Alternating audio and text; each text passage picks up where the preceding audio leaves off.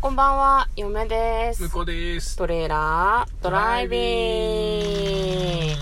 はい、始まりました。トレーラードライビング。この番組は映画の予告編を見た嫁と婿の夫婦が内容を妄想していろいろお話ししていく番組となっております。運転中にお送りしているので安全運転でお願いします。はい、今日はですね、はい約1週間ぶりのドはいライブ収録でございます。そうでしたっけ、はい。もう寸出のところでね、昨日ね、もしかしたらもうなんか8月中一度もドライブに行かない場合、こうオープニングトーク変わる可能性あるみたいな話してましたけど早、速ね、キャッチアップしていこうと思 います。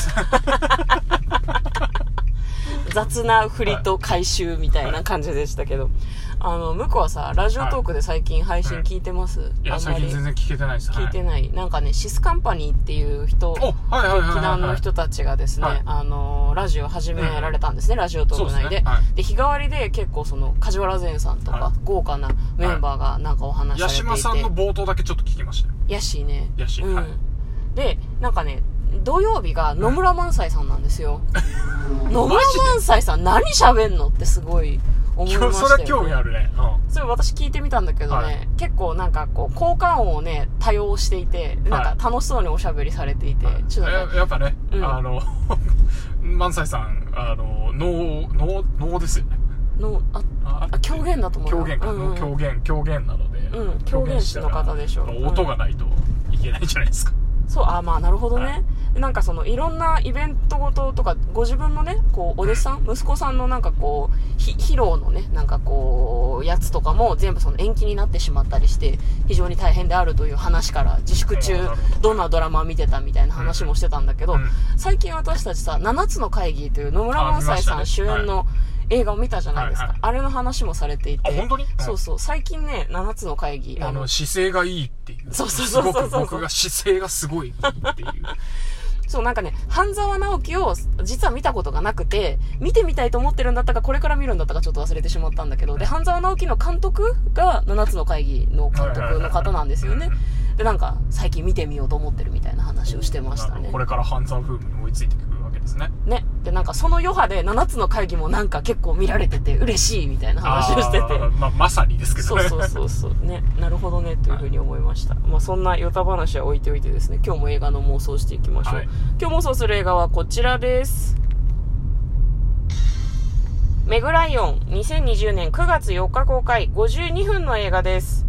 短くね短い。とっても短いし、これを見た瞬間に、また一つやばい映画を私は見つけてしまったのではないだろうかというふうに思いました。誤解を恐れずに言えば、まあこれだって予告の中にもバカ映画っていう風に出ていたの出てで、きてましたねうんおバカさんな映画ですよっていうことを分かっててうん作ってる、B 級おバカさん映画ですよっていうことなのでば罵倒のバカではないいい意味のバカあそうね、うんカタカナでバカって書いてほしいやつそうそうそうそうそう、ライトなやつねうんじゃあまず予告編の方を復習して内容の方を妄想していきましょうなんかね日本橋三越本店の福袋企画から誕生した奇跡の映画って出るんだけどその字面の意味のわからなさのままでうん予告が始まるんですよねどういうことっていう気持ちのままで、うんうん何福袋企画って何なのっていうでなんかね顔がライオンで体はなんかそのなんだろうプリキュアみたいな感じのプリキュア着ぐるみあーなんだろうはいはい戦うヒロインみたいな感じのはいはいそうでしたねうん着ぐるみが出てくるんですねななるほどねってか彼女がメグライオンだそうですうんうん明らかにメグライアンをもじったんだろうなっていうなんかこう時代を感じさせるあれだよねふそう古くねメグライアンってちょっとうん古いね、確ふかに古くね今出してきてもさ分かるけどっていう感じでなんかね50代の OL の方がいらっしゃるんですねでお仕事をされてるんだけどなんか結構みんなに嫌な感じの扱いをされるなんうんかあの人いるとちょっと嫌だよねみたいなおつぼね様みたいな感じなのあーそんな感じなのかねなんか一生懸命仕事してる様子ではあったんだけどでなんか彼女実は銀河連邦の王女様なんだってここで2つ目の親っていう引っかかりですよねおいにゃーっておんやっていう ねそのそのまま続いていくんだけど突如そこに全裸の宇宙人が現れるんですね明らかに見た目は欧米人なんですよで名前はねなんかジョンソンだかマイケルだかジョナサンだかジョナサンって言ってたかなジョナサンだったかなで、ジョナさんがその50代の OL の方に話しかけるのよ。僕のこと覚えてませんかって結構流暢な日本語だったと思うんだけど、警察呼びますよって50代の女性にそうそう言そりゃわそれうてて、そそりりゃゃそそううだよって全思裸だっかて、らそうそうそうそう。そうなんだよ。で、なんか、どういう流れかわからんけど、キスされるんですね、その50代はいのは OL の方がですね、ジョナさんに。したら、なんか、美女に変身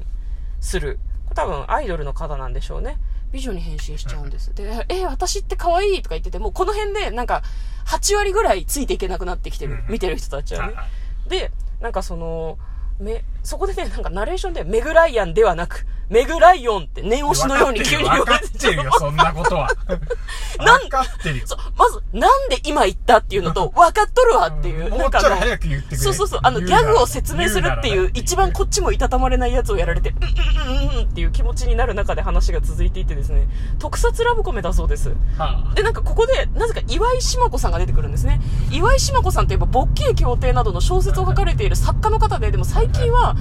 有吉反省会とかに、全身ヒョウ柄のタイツで登場されてるんですあはね、いはいはいはいよくねあ。なんか、あの格好するのが確かお好きだったんじゃないかなと思うんですけあど、はいはいはいはい。彼女が、あーって言いながら、口からなんかミサイルを吐くんですね。一応だから、ライオンの敵役なのかな、ヒョウってことで ね。なのかな岩井島子って出ててさ、や、役名はってすごい思ったんそだけう、ど。そう。本人役なんと思ってでなんかジョナさんが死にそうになったりとかその50代の OL の方が変身した後にアイドル活動をしたりしながらなんか話が進んでいくんだけど福袋で制作費を出資した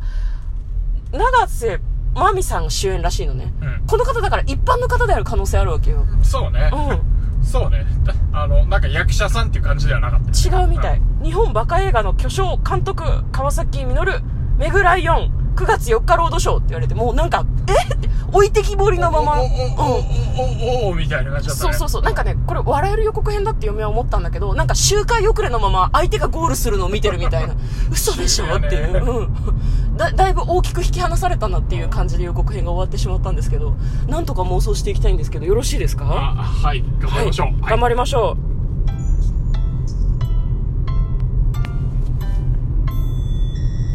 トレイラードライビングはい。はいわた、私が言うの ね、えーなんか音楽を押したら、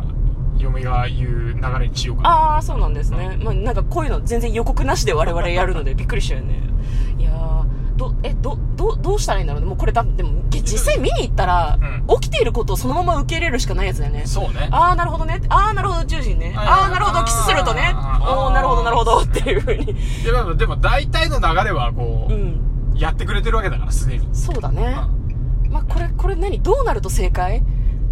どうそもそもそもこの企画何なのっていうのをすごいググりたくてたまらなかったんだけど私見た瞬間に 何なん福それは袋多分、あ企画っての、あれですよ。あの、作品のね、解説っていうか、あの、ー紹介のところでね、うん出てくると思うんで、今、今、ちょっと我慢していただいてそうそうそう。だからまだ見てないからよくわかんないんだけど。福袋の企画は多分ストーリーとは特に関係ないんだと思う。でしょうね。 うん。福袋企画でゲットしたのか、福袋企画に出資したんか知らんけど。で、一般の多分、日本橋三越の社員の人いやいや、福袋は当たった当てたのかな人でしょうんすごいね。入ってたんじゃない映画出れるよみたいなマジでやつがね。これ、拒否権とかなかったのかないや、拒否権はだから、あの、あれなんじゃないの当たりましたけど、お金出します出しませんっていう感じだったんじゃないのなんか寸尺詐欺みたいじゃないなんかちょ出資したっっていうと。話を。 おめ当たったんだから金出せよって言われたみたいなことじゃなくて。そ大うだ丈夫かなだからで、それで、いや、出資しませんって言ったら、あの、返して、うん普通の福袋と交換できたんじゃああ、なるほどねあ。でも映画に銀幕に出ることを彼女は選んだのかもしれないん。かもしれない。わかんないけどね。まあ、それはそれはいいか。まあ背景は、背景は。背景はいい、背景はいい。ストーリースを。トーリーストだ。ーリーは、だから、説明されてるから、もう、予告編で。まあ、銀河連邦の女王様なんでしょ女王様。うんまあ、まず、うだつの上がらないというか、うんおつもれ様なのかなんかわかんないけど、うん50代の OL さんと。うんうんうんだけど、実は王女様っていうのが分かってきて、うん。うん。分かってきて、で、分かった瞬間に、その星のね、宇宙人なのかな、多分な。そうねジョナさんが来て、うん。で、なんかこう、襲われそうになるかと思いきや、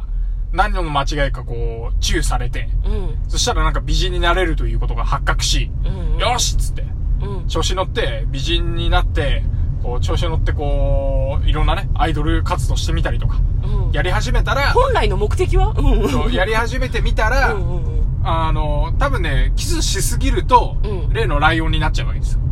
メグライオンに。なるほどね。うん。それだから、あの、キスのしすぎでめぐらいようになって、戻れなくなってくるっていうね。だからそれを中和する別なキスが必要なんじゃないかなと。ああ。ジョナサン以外のうん。方からキスされるみたいははははなはね。だからね、それを探してんじゃないかなと。なるほどなるほど。運命の相手的な人をね。そうかそうかそうか。じゃあ、あれだね、結構、日本、日本人っていうか、一般サラリーマンとかと交際してるみたいなシーンもあったけど、それはそのために、お付き合いする人を探してるのかも、ね。。そうそううそうそう。んだからあの、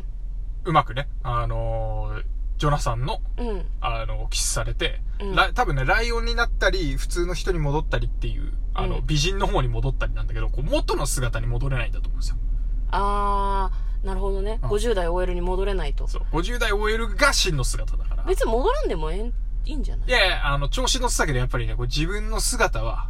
これなんだっていうね、自覚があるわけだから、ほうほう。変身してる姿は、ちょっと落ち着かないと。あほなんか、心がざわざわすると。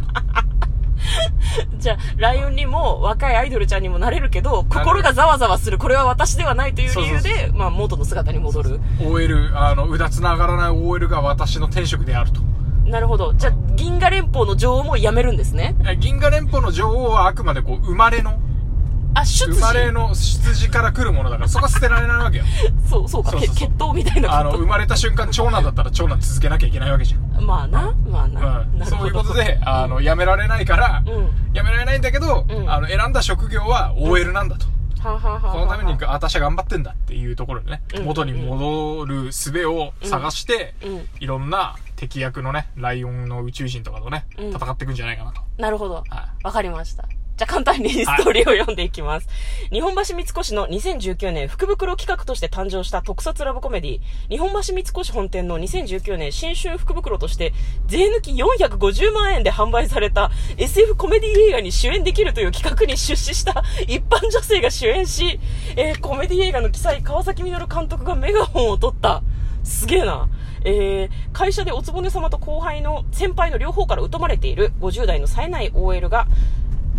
空から全裸のイケメン男ジョナサンが現れ、あなたはキングライオン星の王女であり、銀河連邦100億個の星の王家の娘だと告げる。そしてジョナサンの口づけによって美女に変身する。というようなお話だそうです。はい。はい。ということで、嫁と向こうのトレーラー、ドライビングまったねー